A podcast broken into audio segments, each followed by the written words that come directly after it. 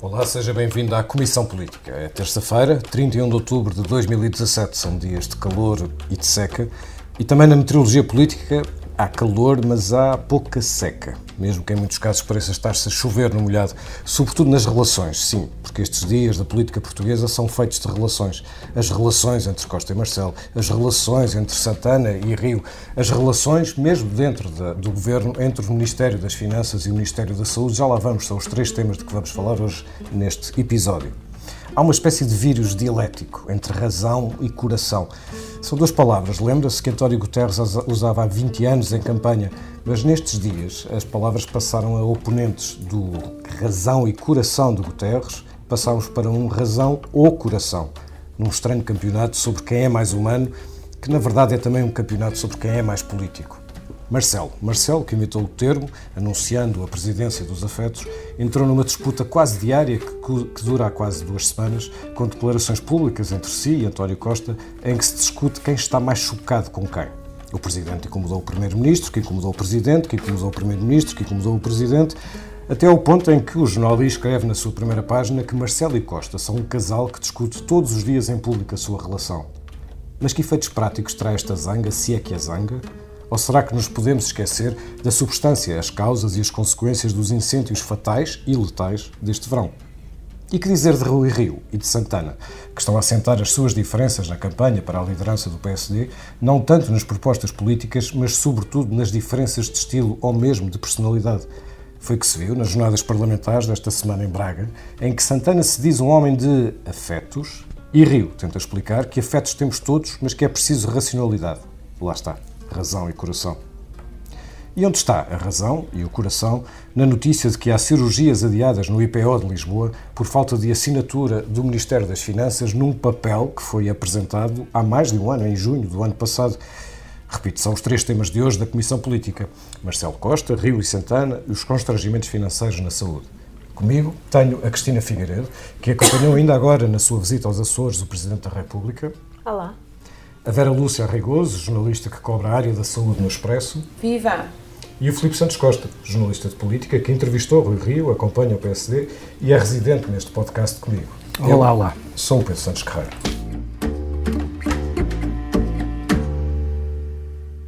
A minha situação há quatro anos foi uma agressão, digamos assim, que o partido entendeu fazer-me a mim próprio. Ou seja, escolher uma alternativa, depois de eu ter sido 12 anos Presidente da Câmara do Porto, com uma política muito concreta, escolher para meu sucessor em nome do mesmo partido aquele que durante 13 anos, eu estive lá há 12, mas durante 13, porque no ano em que eu fui candidato já tinha a oposição dele, escolher aquele que durante 13 anos mais oposição me fez na Câmara do Porto, mais que o próprio Partido Socialista, mais que o próprio Partido Comunista. Portanto, ali era uma questão de dignidade. E aqui também lhe digo uma coisa: aqueles portugueses ou aqueles militantes do PST que não perceberem esta minha maneira de ser, em que a dignidade humana e até um dos princípios da social-democracia tem de estar acima de tudo mais, é melhor não votar em mim.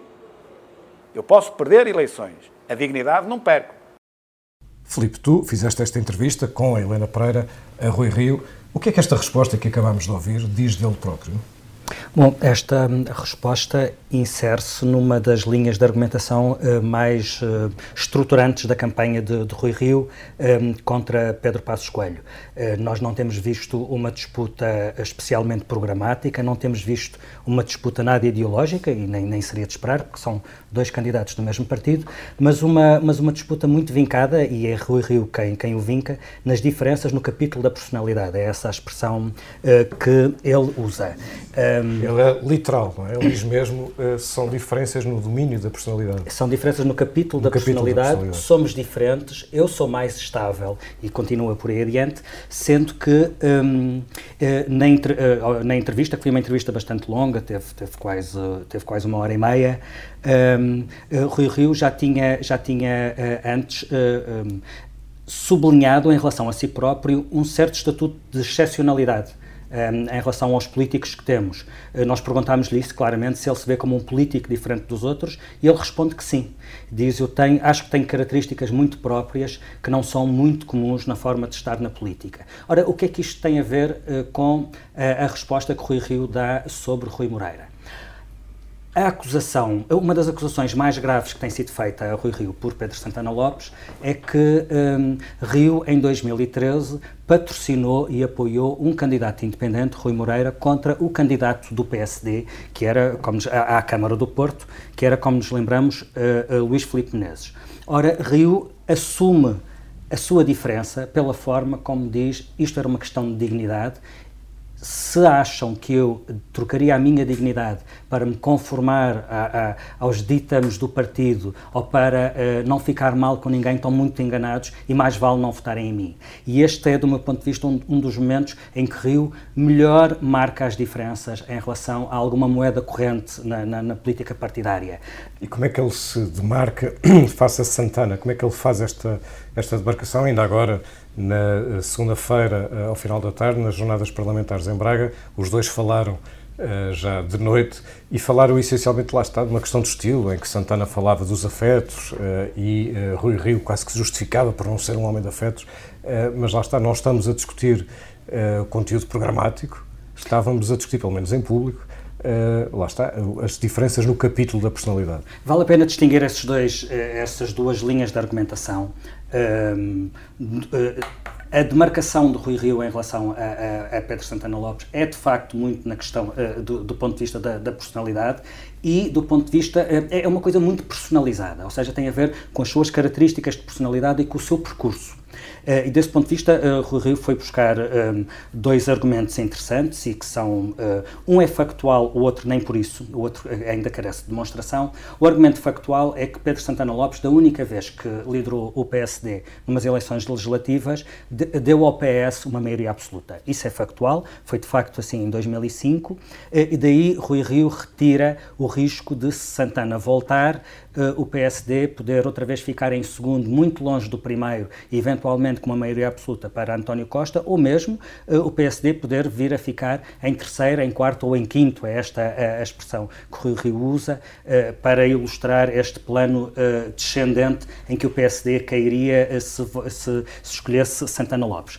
Há um outro argumento que ele usa que não está demonstrado pelos factos, que é o argumento de que os regressos não são uma boa ideia em política. Ele, ele diz isso usando o, o, exemplo das autárquicas. Nas últimas autárquicas, os, os, os, vários dinossauros que regressaram, só um foi bem sucedido, Isaltino Moraes, e daí Rio retira que as pessoas não querem regressos de quem já lá esteve.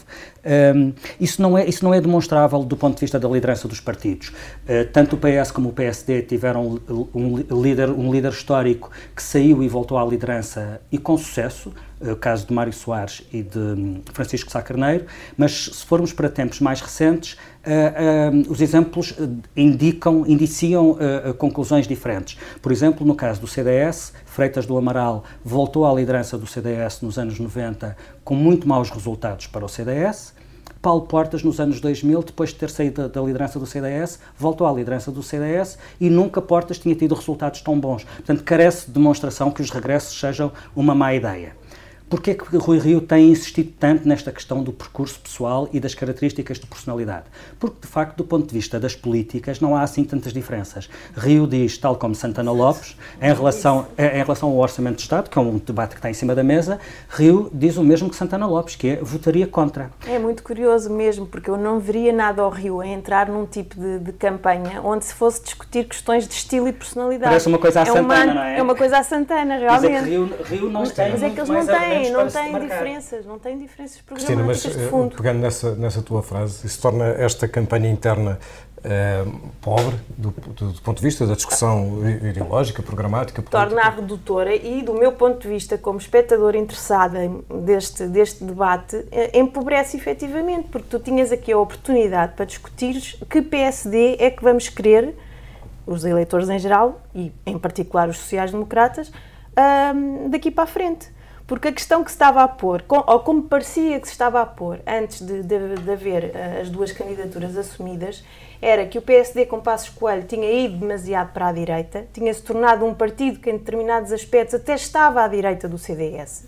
O CDS, de resto, está a aproveitar exatamente essa deriva para se tentar posicionar mais ao centro. E eu estava francamente à espera, pelo menos da parte de Rui Rio e da parte de Santana também, que o debate fosse muito por aí. O, PSD de volta à sua matriz social-democrata o PSD, o PPD-PSD, como o Pedro Santana Lopes tanto gosta de dizer, e pelos vistos o Dr. António Costa já, já apanhou a deixa e também já fala em PPD-PSD. Será, será uma forma... Então porquê é que não estamos a discutir o PPD-PSD? É, é, uma subtileza, não é? Que nós que, que já detectámos que de repente António Costa começou a referir-se ao Ninguém fala de PPD-PSD a não ser o Pedro Santana Lopes e agora pelos vistos o António Costa. Oh, Cristina, mas há aqui uma, uma questão importante um, na afirmação da alternativa política de, de, Rui Rio, alternativa ou falta dela, que é uh, Rui Rio, uh, não só uh, desse ponto de vista, não se está a demarcar excepcionalmente Pedro Santana Lopes, não dizem coisas assim tão diferentes, como há também a questão da demarcação ou continuidade em relação a Pedro Passos Coelho. E também aí, Rui Rio não se demarca de Pedro Passos Coelho, embora tenha sido crítico de Pedro Passos Coelho, e não é factual aquilo que ele diz que só criticou Pedro Passos Coelho quando era presidente da Câmara do Porto e do ponto de vista dos interesses do Porto. Não é verdade. Depois de sair da Câmara do Porto, várias vezes Rui Rio foi bastante duro com o governo, chegou a dizer em 2013, 2014 que o governo podia fazer muito melhor, arrasou a escolha de Maria Luísa Albuquerque como Ministra das Finanças, dizendo até que não lhe reconhecia competência é técnica para o lugar, um, defendeu a, a, necessidade de uma saída cautelar, de, de, um, de um programa cautelar para Portugal sair do do, do, do, programa da Troika. Portanto, nada disto ajudou o governo, pelo contrário, causou dificuldades ao governo do PSD. Mas depois o que vamos ver é que nos dois candidatos que estão em jogo, Pedro Santana Lopes, do ponto de vista discursivo, do ponto de vista da retórica, está permanentemente a dizer que assume a herança de Passos Coelho, mas vamos ao pensamento de Rui Rio, e mesmo que Rui Rio não o diga de forma tão explícita, Rui Rio pensa exatamente como Pedro Passos Coelho e ele explica isso nesta entrevista, então, ele não vamos, pensa assim agora. Vamos tentar uh, olhar um, um bocadinho mais profundamente para o pensamento. Uh, Rui Rio disse, reagindo à reação de Santana uh, no sábado, depois da publicação da entrevista, disse, bom, eu teria escolhido outros destaques e nós que somos jornalistas e, Rui Rio escolheria que... sempre outros destaques se fosse jornalista. Dá-se o caso que eu não sou não é. político, é. ele não é jornalista. Mas, mas, provavelmente isso quereria dizer que ele preferir, preferiria que os títulos fossem como candidato a primeiro-ministro e não como candidato ao PSD, coisa que ele uh, é. Mas para tentar perceber melhor, vamos, vamos ouvir outro destaque. Mesmo passarmos do orçamento, se estivermos a falar de um orçamento de Estado, falarmos da, da, da nossa família, todos nós se nos começarmos a endividar este mês e para o próximo, e para o próximo, e para o próximo, o que é que nós estamos a fazer? Estamos muito contentes no presente. O que nos vai acontecer no futuro? Vamos sofrer e bem. Então não é melhor ter, esta, ter, ter a nossa vida equilibrada para termos um futuro mais feliz? Isto clarifica o pensamento, Filipe? Sim, clarifica bastante o pensamento do Rui Rio e, como dizia, um, uh, coloca-o muito próximo do pensamento de, de, de Pedro Passos Coelho. Aquilo que o Rui Rio vem dizer é, no fundo, é, é, é aquela ideia de que, um, tanto neste orçamento em particular, como na política deste governo em geral, uh, não está a ser aproveitado um momento de bonança para preparar as tempestades. Ora, isto é uma metáfora nova para uma ideia velha. Vem aí o diabo.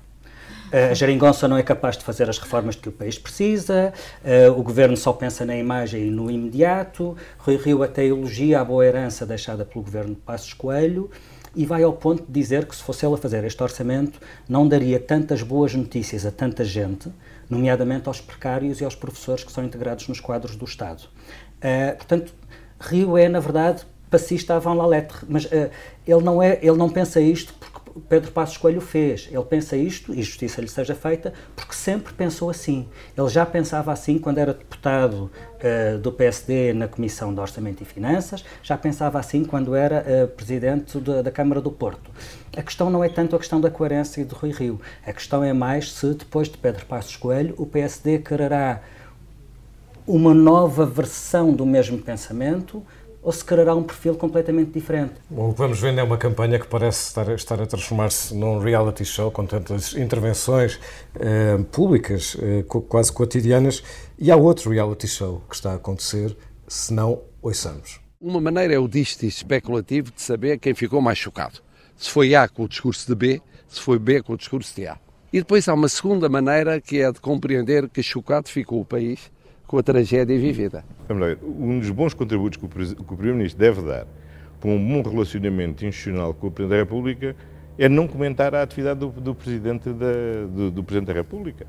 Uh, não me compete a mim fazer, não o irei, não o irei, não o irei fazer. Isso interessa muito, desculpe, não, não me quer substituir ao papel de jornalista, dizer o que é que interessa ou não interessa aos espectadores. Mas, sinceramente, o que eu acho que interessa aos espectadores, não sei, mas ao, ao cidadão, o que interessa é que o Primeiro-Ministro tenha com o Presidente da República uma relação franca, leal, de cooperação, de cooperação institucional, que tem sido muito saudável para o país e que seria uma enorme perda para o país que fosse prejudicada.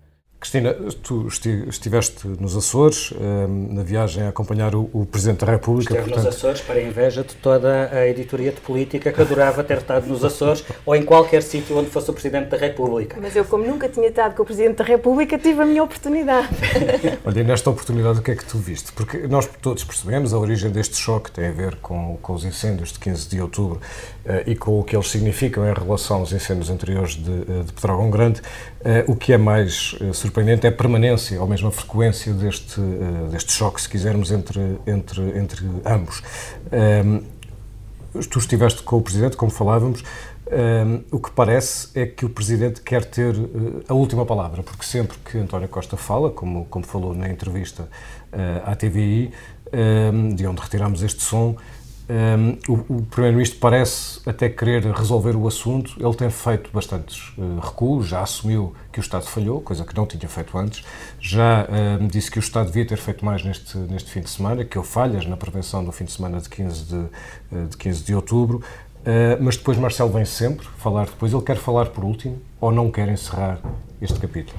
Eu acho que é uma constatação. Ele terá sempre a última palavra, quanto mais não seja por este facto que ele, ao longo destes dias, fez questão de lembrar por várias vezes. E acho que não é inocente, como nunca nada é inocente vindo da parte do Marcelo, que é, enquanto a legislatura e o governo de António Costa têm menos de dois anos para, para mostrar o que vale, ao fim e ao cabo, ele não usou esta expressão, mas é, mas é isto que quer dizer, ele, Marcelo, tem mais tempo do que isso. O mandato de Marcelo prolonga-se para além da legislatura. Portanto, demos as voltas que dermos, ele terá de facto sempre a última palavra. É ele que vai ficar quando o governo uh, se for embora, mesmo que venha depois a ser novamente uh, reeleito na, nas legislativas seguintes. Eu acho que o Marcelo, pelo aquilo que, que, que, eu percebi, está muito determinado, mas mesmo muito determinado, em obter respostas do governo uh, em relação ao que se, ao que se passou. Acho que hum, num primeiro momento ele apontou muito uh, ao governo, quer dizer, disse, disse é o governo que tem que dar respostas, obviamente.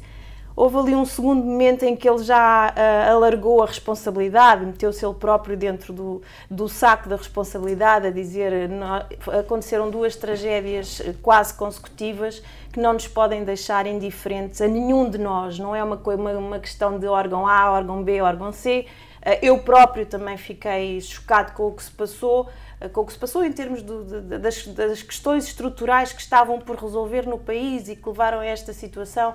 E, portanto, eu também tenho essa responsabilidade. Ele é o número um do Estado que falhou. Ele é o número um do Estado que falhou, exatamente. E, portanto, ele vai assumir até, uh, até onde puder e, se calhar, portanto, até... a tua opinião não é uma questão de cálculo agora numa espécie de reequilíbrio de, de poderes nesta relação institucional, é um novo Marcelo, ou, uma, ou, dito de outra forma, é uma nova fase na presidência de Marcelo e na sua relação com o, com o, o governo?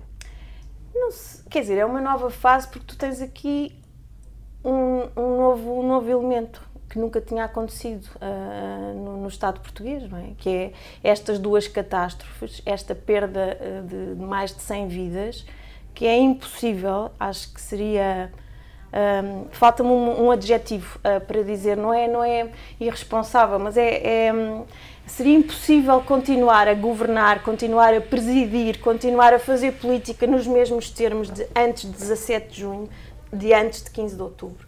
Um, e o que aconteceu entre 17 de junho e 15 de outubro uh, foi nada ou pouco, e é esse pouco que eu acho que, que Marcelo Rebelo de Sousa também se dá conta uh, que não podia ter acontecido. E se calhar não aconteceu, se calhar aconteceu porque ele também levantou um bocadinho a guarda, e então ele agora não vai levantar mais a guarda e vai estar, eh, pronto, vai estar eh, atentíssimo. Eu percebi que, há, que ele achou bem as medidas que foram aprovadas no Conselho de Ministros Extraordinário, mas continua com imensas dúvidas sobre muitas dessas medidas e, portanto, que vai continuar a... a...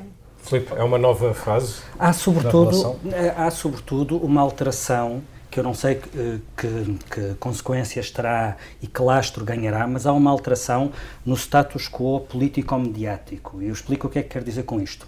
Uh, António Costa conhece muito bem a forma como os mídias funcionam e sabe que os mídias, e contra nós falo, sabe que os mídias vão sempre atrás do osso novo que lhes mostram. Uh, é, é, muito fácil distrair a comunicação social dos temas importantes, porque houve os incêndios, mas depois houve o, aquele, o acórdão abjeto do Tribunal da Relação do Porto e depois houve não sei o quê.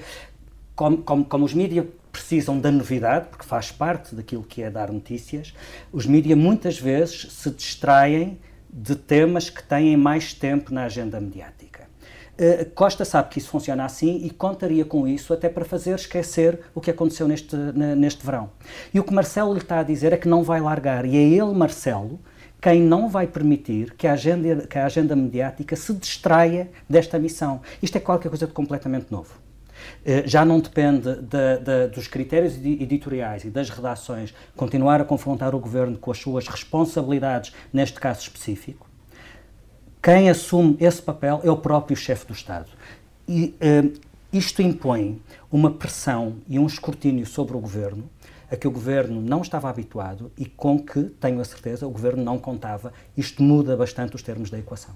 Há um outro reality, mas nada só. Da, da, nossa realidade faz parte um, o serviço público e o Estado na sua relação uh, com uh, os cidadãos também na área da saúde. E, uh, Vera, tu esta semana nos parece assinavas uma notícia onde, uh, a partir de declarações do Presidente do IPO de Lisboa, um, se denuncia de que a, fila de espera, a lista de espera de cirurgias de pacientes oncológicos está atrasada ou não está a acelerar da, da, da forma como o próprio IPO desejava, porque falta assinatura num papel. A expressão é mais ou menos esta e é um, é um pedido de despesa que foi apresentado em, no verão do ano passado e, e que ainda não teve uh, resposta. Uh, e isto mostra-nos um, uma deterioração do, um, da capacidade de prestação de serviço público, nomeadamente na saúde, por uh, razões que têm a ver com uh, restrições financeiras. Estamos a falar de cativações, estamos a falar uh, da lei dos compromissos e, neste caso, estamos a falar numa autorização de despesa que é obrigatória eh, sempre que se trata de uma despesa superior a 10% do capital estatutário de um uh, hospital. Seja de que maneira for, estamos sempre a falar de, restrições financeiras, de constrangimentos que se aplicam uh, na prestação do serviço público, no caso de saúde e no caso de cirurgias de uh, doentes oncológicos.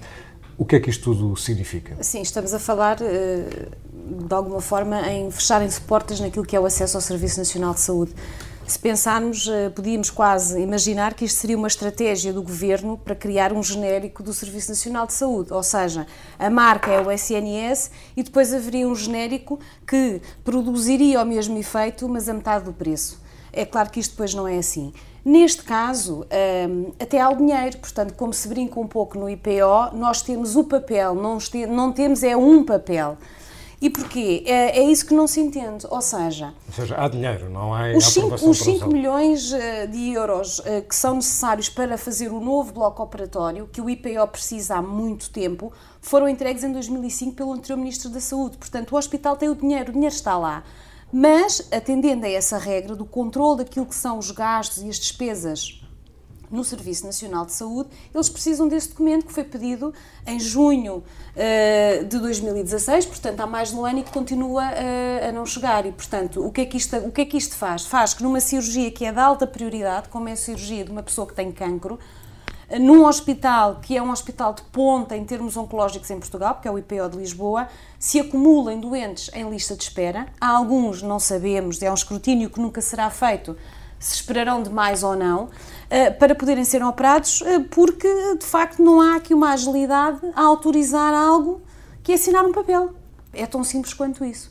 Eu, não estando e não sendo experiente a fazer diagnósticos políticos, acho muito estranho o silêncio uh, que, que, existe uh, em torno desta informação, não é? O Ministério da Saúde tem estado ao longo dos últimos anos sob uma grande uh, pressão por, por precisamente deterioração do, do serviço, por acumular dívidas, nomeadamente aos, aos, aos fornecedores, Uh, o Ministro da Saúde, neste momento, está um bocadinho, ou nos últimos meses, tem estado um bocadinho menos exposto, até porque, como dizia o Filipe, há uma, uma espécie de sobreposição de temas mediáticos e nós estivemos muito ocupados por boas razões. Há muitas vítimas em simultâneo, não é? Nos mais é diversos, é nas mais diversas áreas do governo. O Estado não falha só quando falha nos incêndios, não é? Sim, o Estado não falha só quando falha nos incêndios. Uh, falha uh, e, e, para responder aos incêndios, lá está, voltámos a utilizar o Serviço Nacional de Saúde e, portanto, e o Serviço Nacional de Saúde funciona há muito tempo subfinanciado e, portanto, isso depois vê-se nas dívidas aos fornecedores, nas opções terapêuticas, uh, naquilo que é o trabalho dos médicos. Portanto, agora vamos voltar a ter uh, algumas, alguns incentivos que, que, tinham, nomeadamente no trabalho extraordinário, e espera-se que com isso tenhamos mais médicos disponíveis, mas o que é certo é, voltamos àquela frase inicial, isto é quase um genérico do Serviço Nacional de Saúde, não é? Poupar naquilo que for o máximo possível que se consiga. Mas do, do, do, ponto de vista político, o que me surpreende, eh, bom, eh, ao fim de dois anos já não me surpreende assim tanto, mas do ponto de vista político, aquilo que me parece relevante é aquilo que tu falavas do silêncio, Vera, porque ao longo dos, dos últimos anos, boa parte do impacto da informação sobre as dificuldades financeiras, os constrangimentos orçamentais do, do SNS e as decorrentes falhas na prestação de, de, de cuidados médicos à, à população, são ampliadas por algum broadas ruas são virais, que é bastante, são que é, mas, que, mas que, é em boa, que é em boa medida alimentado por um, um, setores sindicais, por, setor, por, por, corporações que estão, que estão ligadas a sindicatos e que estão ligados a partidos políticos, nomeadamente o PCP.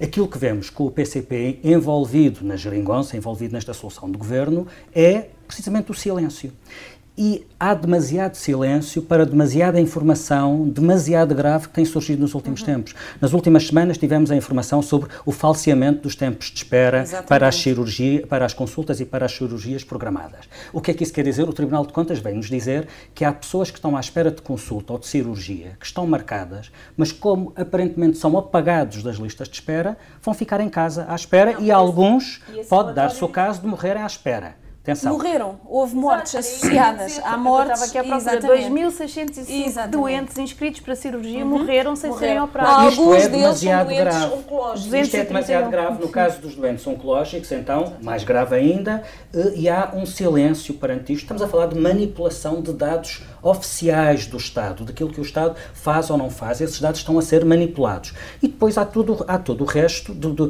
de, de, de uh, comportamentos que historicamente estamos habituados, que houve, apesar de tudo, alguma melhoria no governo anterior uh, sob uh, o aperto da Troika, mas que estão, estamos outra vez a voltar aos maus vícios. Os pagamentos de prazo, de, de, os prazos de pagamentos a fornecedores outra vez a derrapar, a dívida do SNS a crescer brutalmente, a dívida vencida, julgo que já ultrapassou os mil milhões de euros, uma, uma média de dívida mensal gerada pelo SNS uh, à volta dos 60 milhões de euros. E, aquilo, e o que é que vemos no Orçamento de Estado para 2018? Eu, tanto quanto percebi, pouca coisa está no Orçamento de Estado para o ano que vem que permita alterar isto.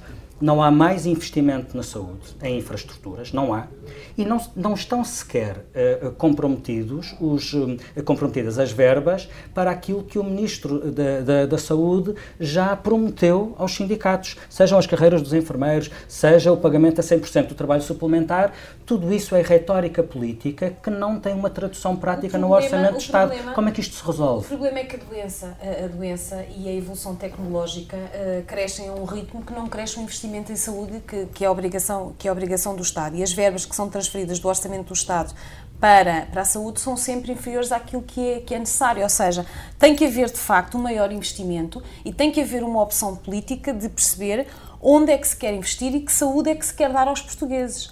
Porque uh, é impossível com eh, mais casos de cancro, com mais doenças crónicas, com medicação que vem, vem para o mercado com preços quase incomportáveis pelos sistemas de saúde, nós querermos dar e, e, continuarmos a dizer que o Serviço Nacional de Saúde é fantástico, é dos melhores da Europa e que os portugueses são tratados como qualquer europeu, se não investirmos mais. Porque a dívida, como tu dizias, Filipe, aumenta e os laboratórios eh, são eh, empresas que eh, não trabalham para o bono, não é? Mas é quando se, quando se discutem temas estratégicos e de orçamentais de longo prazo, há questões mais simples que se podem resolver, sei lá, o Ministro da Saúde falar com o Ministro das Finanças para resolver este papel. Afinal, eles encontram-se pelo menos uma vez por semana no Conselho de Ministros. Não deve ser difícil. Bom, estamos a chegar ao fim e às coisas que não nos saem da cabeça. Cristina, o que é que não te sai da cabeça? Não me sai da cabeça o apelo que eu vi ontem ao Ministro do Ambiente para termos cuidado com o nosso consumo de água. É um gesto que nós fazemos dezenas de vezes ao dia, que nem nos lembramos, uma vez que a água sai cada vez que nós abrimos a torneira, mas uh, talvez seja até um gesto de pedagógico, não só para este tempo de seca, mas para, para o futuro sustentável que todos nós queremos. Ter cuidado realmente à, quando, quando abrimos a, a torneira, que a água pode não durar sempre. Vera, o que é que não te sai da cabeça? Eu não me sai da cabeça que, depois da tão falada modernização do Serviço Nacional de Saúde e da, do exemplo que nós exportámos da receita eletrónica e sem papel, ir a uma urgência de um hospital público uh, grande, nos arredores de Lisboa, e uh, ter os médicos a prescrever em papel, porque o sistema, pura e simplesmente, não trabalha. Filipe, o que é que não te sai da cabeça?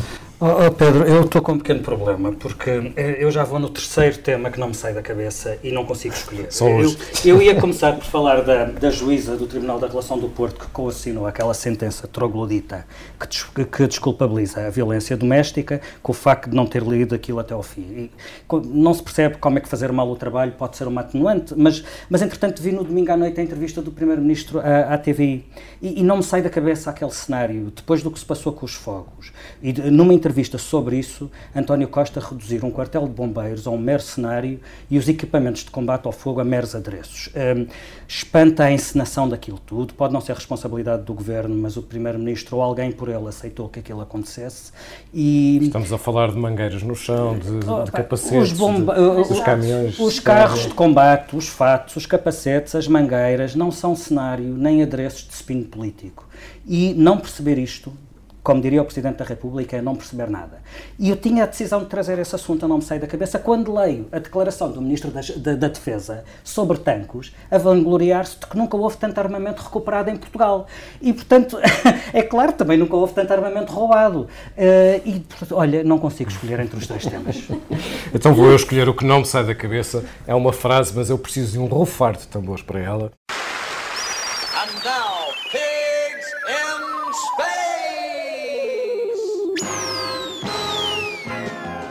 Iguais são os porcos, é a frase que não sai da cabeça, dita por José Eduardo uh, Martins, terá sido dita um, eh, a Luís Newton, do PSD Lisboa, depois de uh, ele lhe ter dito uh, somos todos iguais. Um, e isto tem por trás uma, enfim, daqueles uh, golpes, aliás, uh, José Eduardo Martins chama-lhe um golpezito em declarações uh, ao Observador, e eu estou completamente de acordo com ele. portanto, para dizer a, a, história assim muito rapidamente, José Eduardo Martins foi líder da, da, candidatura à Assembleia Municipal de Lisboa, um, teve muito mais votos, mais de 10 mil votos do que teve a candidata à presidência da Câmara, e depois, quando se chega à reunião onde eh, José Eduardo Martins seria o natural líder dessa, dessa Assembleia Municipal. Uma hora antes, eh, a Distrital de Lisboa, ou o líder da, Distrital, anuncia-lhe que afinal eh, será outro o líder, ou vai haver uma, uma, um candidato alternativo. Enfim, isto é tudo tão ridículo, é tudo tão pequeno. Portanto, José Eduardo Martins o que fez foi bater com a porta e fez, e fez muito bem, mas independentemente do que ele fez bem ou mal, isto mostra o Estado, enfim, mesquinho, tacanho, pequeno em que o PSD está em Lisboa. Veremos se não no resto do país, mas se é isto que um maior partido da oposição quer ser, então não sei muito bem o que é que quer ser. Ficamos com os marretas. This is a catastrophe! E é o fim deste episódio da Comissão Política, que teve uh, o grafismo de Tiago Pereira Santos e a edição multimédia de João Santos Duarte. Fechamos com Ana Espiga. É sempre bom ficar em cima da minha Espiga.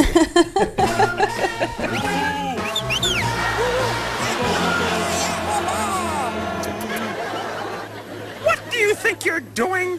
Just what you told us to.